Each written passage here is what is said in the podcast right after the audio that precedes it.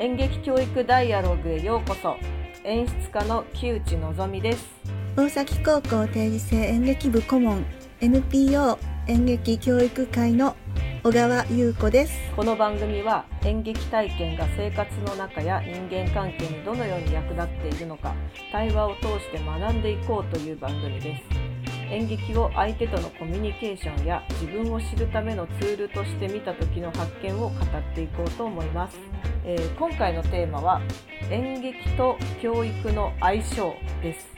今回は高校演劇企画のゲスト会として小川優子先生をお招きして一緒に対話を深めていきたいと思います。小川優子先生よろしくお願いします。よろしくお願いします。えー、で今テーマを演劇と教育の相性という風に設定しました、はい、けれども一応その演劇と育の相性の答えを出すというよりかはそのことを念頭に置きながらなんか我々がお話をしたり、えー、リスナーの皆様は聞いていてくださるといいかなと思います。はい、えー、で小川先生とはあの、はい、この間ね出会ったばっかりなんですけど、はい、あの、えー、今年の高校演劇の静岡県東部大会ですね。はい。その説はお世話になりました。ありがとうございました。そう、二人であの審査員をさせていただいて、で、すごく楽屋がね一緒でお話していたら、はい、どんどん盛り上がって 楽しかったです。本当にこんなに意気投合することあるんだって思うぐらい、ぐっと距離が近くなって、はい、ぜひ今回のゲストに岡先生にいらしてもらおうともう思ってもうすぐにオファーを出しました。はいありがとうございます。ありがとうございます。出会いに感謝です。いや本当にこちらもご縁と出会いに感謝です、うん、そうしましたら早速小川先生のの自己紹介をお願いいたします。はい。改めまして私は現在都立大崎高等学校の定時制の教諭をしております演劇に関しては NPO 学校演劇教育会の会員を、えー、25年くらいでしょうかしております。25年、はい、えまあそういう演劇畑というほどではないんですけれどもずっとなぜか演劇に関わっているというそういうものです。よろしくお願いいたします、はい、よろしくお願いいたします。ありがとうございます。いやー25年関わってればもう立派な もう立派なプロですよ。ありがとうございます。でさっきちょっと幸せの時もお話ししてたんですけど、はい、女性の高校演劇関係の方で、ゲストに来ていただくっていうのは初めてのことなので、はい、すごく私としても嬉しいなと思いながら。はい、ありがとうございます。本当に男性が多い社会なんですよね。うん、もう高校演劇に限らず高校の教員自体男性の方が多いんですけれども、はい、特に演劇部になりますともう7対3ぐらいの感じで女性が多いのかなって感じてます。なんかななんでなんですかね。ね不思議といえば不思議なんですよ。というのは学生時代は女子の方が非常に多くて、うん、えー、将来も続けるなんていうふうに彼ら彼女らは言ってるわけなんですけれどもその割には演出家としてもスタッフさんとしても残ってるのは男性ばかりという現実があって、どこで消えてしまうのかなって 思います。そう高校演劇のね本当劇あの演劇部の生徒さんたちは基本女性というか、うん、多いですよね女生徒がね。なんか最後に残ってるのは男の子ばっかりっていうね、うん、そう私が今教えているスタッフ科の学生も9割女性ですね、はい、なんか若い男の子どこ行っちゃったのみたいな。そうなんですよ。まして中学の演劇部なんかたまにこう見に行きますと9割5分ぐらい女性ですよね。女子。うん、うん、でどんどんどんどん減ってきて大学時代に半々ぐらいになって逆転するようなイメージがあるんですけれども。確かに。大学のサークルとかは男の子が多いイメージです、ね。はい、そうですよね。半分超えてるかなっていう感じですね、うん、うんで大体演劇サークルにのめり込んじゃってはいはい。そのまま就職とかちゃんとしないでとかね。そうそうっていうのもほとんど男の子かなってはい、うちの息子とかもその口です。いやでもすごいですよ。いや恐ろしいですね。憧れですもん結構そういうの。はあ。まともな世界で生きてもらいたいっても思うんですけども。でも幸せそうですね本人はね親の身になったらちょっと不安だったりはすると思いますけどね、はい、そうですよね。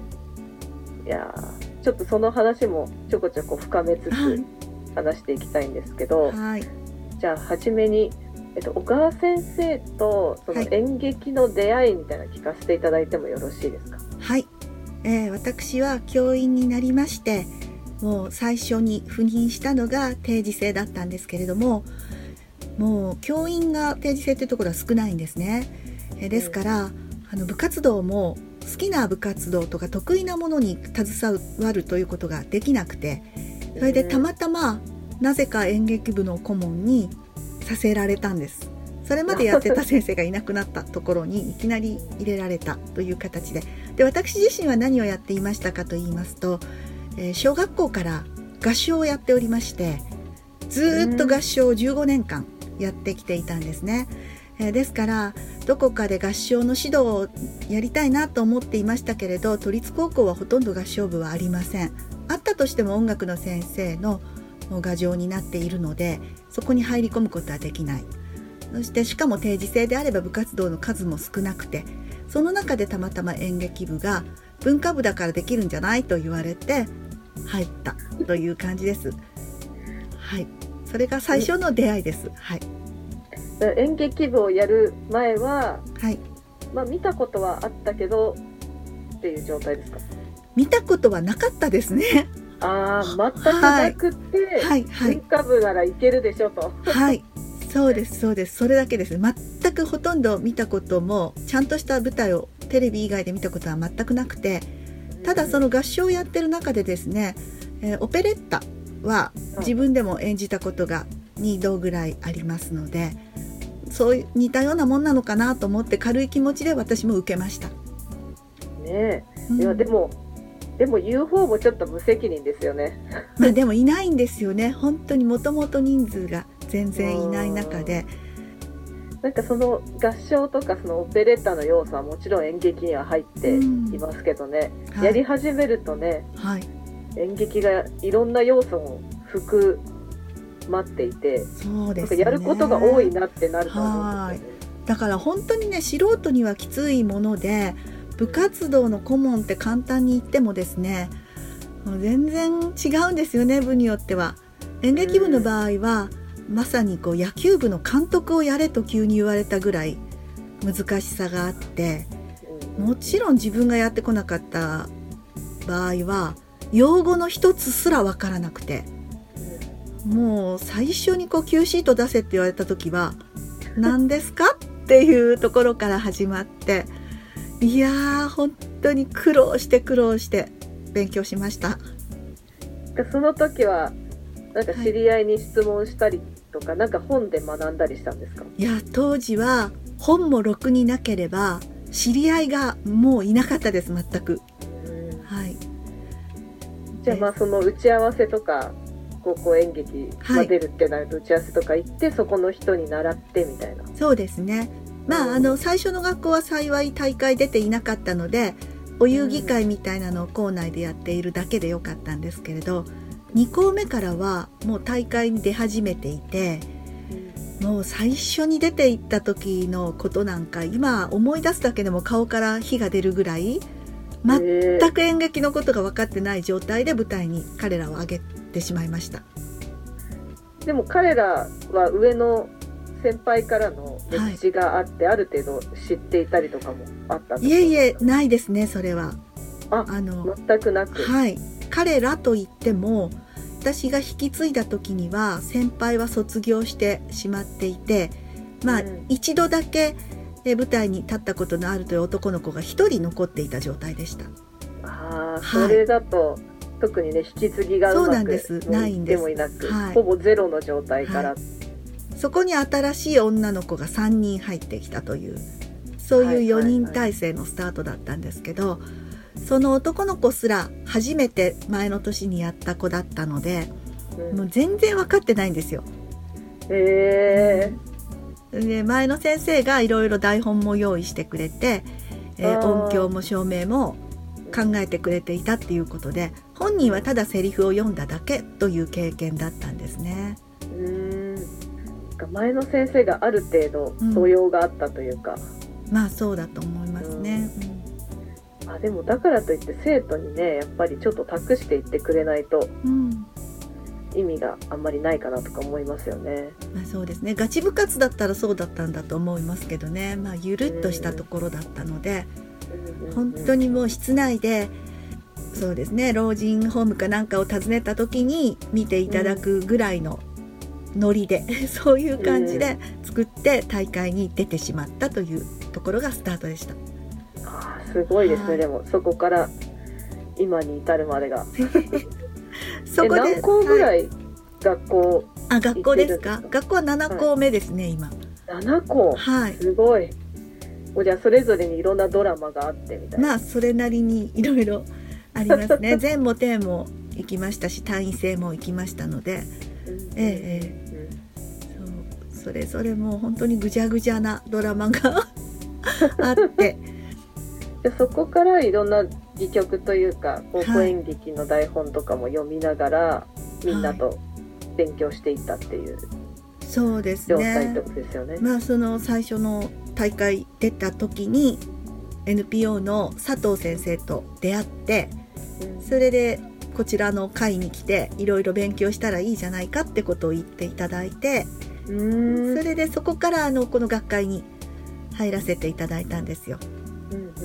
でそこで行われる勉強会なども何度か出させていただいてワークショップとかで少しずつ用語やするべきことが分かってきました。あでもいいですね。そこで心強い仲間というか味方がで。きたことによって。そうで今がいろんな7校目ということですけど、はい、その定時制のね高校で演劇部の活動をなさっているということで、はい、やっぱり定時制の高校ってどういうふうにまあ、演劇部だけじゃなくて部活動をまずやっているのかっていうことも気になる人が多いと思うので、はい、そのあたりのことを教えていただけますか？はい定時制高校はですね今から30年ほど前は1学年150人ぐらいいたんです。ところが、はい、現在我が大崎高校定時制などは全校生徒で25名です。ですからもう全然時代によって一つにくくった話はできないんですけれどもいずれにしてもそんなに部活動を真剣にやろうという生徒が多いわけではなくただゼロにはならないんです。やっぱりやりたいなと思ってる子がいるので何らかの形で部活動は開かれてはいるんですけれども、えー、その25人の中で毎年コンスタントに同じような活動ができるとは限らないというところが特徴です。定時制の高校に来るっていうところではやっぱり昼間働いている人とかが多かったりするんですか？いやそうじゃないですね。今はほとんど不登校ですね。中学校にろくに行っていなかったとか、うん、あるいは大勢人がいるのが苦手だといううん、そういう子がほとんどです。でもそれはちょっとわかる気がしますね。その中で自分を保っていられるっていうのはなかなか大変なことかなと思います。すね、学校内のコミュニティっていうのは難しいですよね、なかなか。会う場所に行けるかどうかで。はい。うんうん。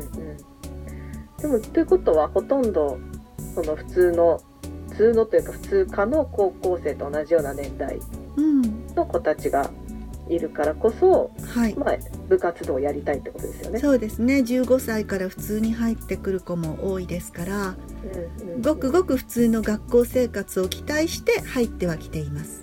うんえっ、ー、と授業の時間は何時から何時なんですか？えっと、5時半から始まりまして、はい。はい、給食の時間を途中に挟んで夜9時まで授業です給食あるんですね。あるんですよ、えはい、ー、え、それは、あの、配達タイプの給食いえいえちゃん。とあの校内で作ってくれて、えーほかほかの本当に美味しい給食出ますからもうそれ目当てでも来ていただけると いいかなっていうぐらい、はい、えー、それは嬉しいですね。そうですね、うん。うん、給食、すごい好きでしたもん。ねえ美味しいんですよ、美味しい。それはいい。えー、で、まあ、給食の時間があって、9時頃まで、そうなんです。ただ9最終下校が9時50分なので つまり部活動ができる時間が45分間です。うわ、2時間。はい。移動してたら、終わっちゃいますね。終わっちゃいますよね。はい。だから移動して準備して。そうなんです。で演劇部以外だとあと何の部活があったりするんですか、あのバドミントン部とか柔道部とかうんうん、そういうところが今特に頑張ってますね。あと茶道もあります。茶道？はい。茶道こそ準備とか大変そうですけどね。そうですね。ただあの今残ってる部活動の特徴としては人数が少なくともできる部なんですよ。ああなるほど、はい。つまりサッカーとかバレーやバスケもあったんですけれどもとにかく揃わないことにはうん試合ができないのでどんどんこう廃れていって今はその少人数でもそのまま活動できる部が特に残って活動してます。そうですね全部で25人しかいなないんです、そうなんです。はい。サッカーと野球やったらもうほとんどあ、終わりですね。ねはい。あ確かにバドミントンだと2人でできちゃうし、はい、一応できるし、ね個人戦で参加ができますから、大会にも出ています。はい。うんうんうんうんってなってくると演劇部なかなか辛くなってきますよねそうなんです。演劇部が一番団体なんですね。その中では。はい。今は演劇部何人ぐらいいるんですか？三人ですね。3人、はいまあでも25人の3人だったらもうはい。ありがたいことですよそうですね。ただその中の一人がもうこの間受験で引退しましたので、はいはい。現在2名で、うわえー雰囲気気まずい感じになってます。ー2人芝居ってまた難しいですからね。そうですね。そうなってくると外の他の部活動からうん。お手伝いを、まあ、例えば大会とか発表会の時に呼ぶみたいなこととかもするんですか、いやそういうことができればよかったと思ったんですけれどもちょっと本校の場合は非常にいろいろ厳しくて見舞を許さないということがあるんですね。それで部活動の制限がいろいろあって週に2日までしか活動してはいけないとか。週に2日は少ないですね、見舞をした場合でも最高3日ということなので実質的には見舞ができません。あと一時的にもうん。そのこのシーズンだけお願いねという形で頼むこともそれはできないということでうーん。その規定に対してはちょっと抗議もしたんですけれども、ううん。ん、部活動優先の学校ではないのでということでうん。ましてやコロナ禍なのでなるべく早く下校させるべき時期であるということで校長に、はい、潰されました。いや厳しいですね、なんかね学校のまあ授業ももちろん大事なんですけどね、そういう部活動っていう別の場所があってね、はい。学校により行きたくなる理由になったりする子もいるだそうろうから。なんですよ。演劇やってた子たちはもう去年もこ一昨年もですけどうん。本当に生き生きとして部活楽しみで来たよって言ってうんもう授授業終わる頃登校してきたりする子もいたぐらいなんでうん私としてはその辺教育として有効だなっていうふうに思ってたんですけれども学校の方針としてはそれは違うよっていうことを言われてしまいましたね。うん。まあ過去に何かあったのかっていうこともあるのかもしれないですけどね、なかなかなんかいろんなタイプの子供がいるからそれにこう順難に対応でしていけたらとは思いますよね。そうですね。うん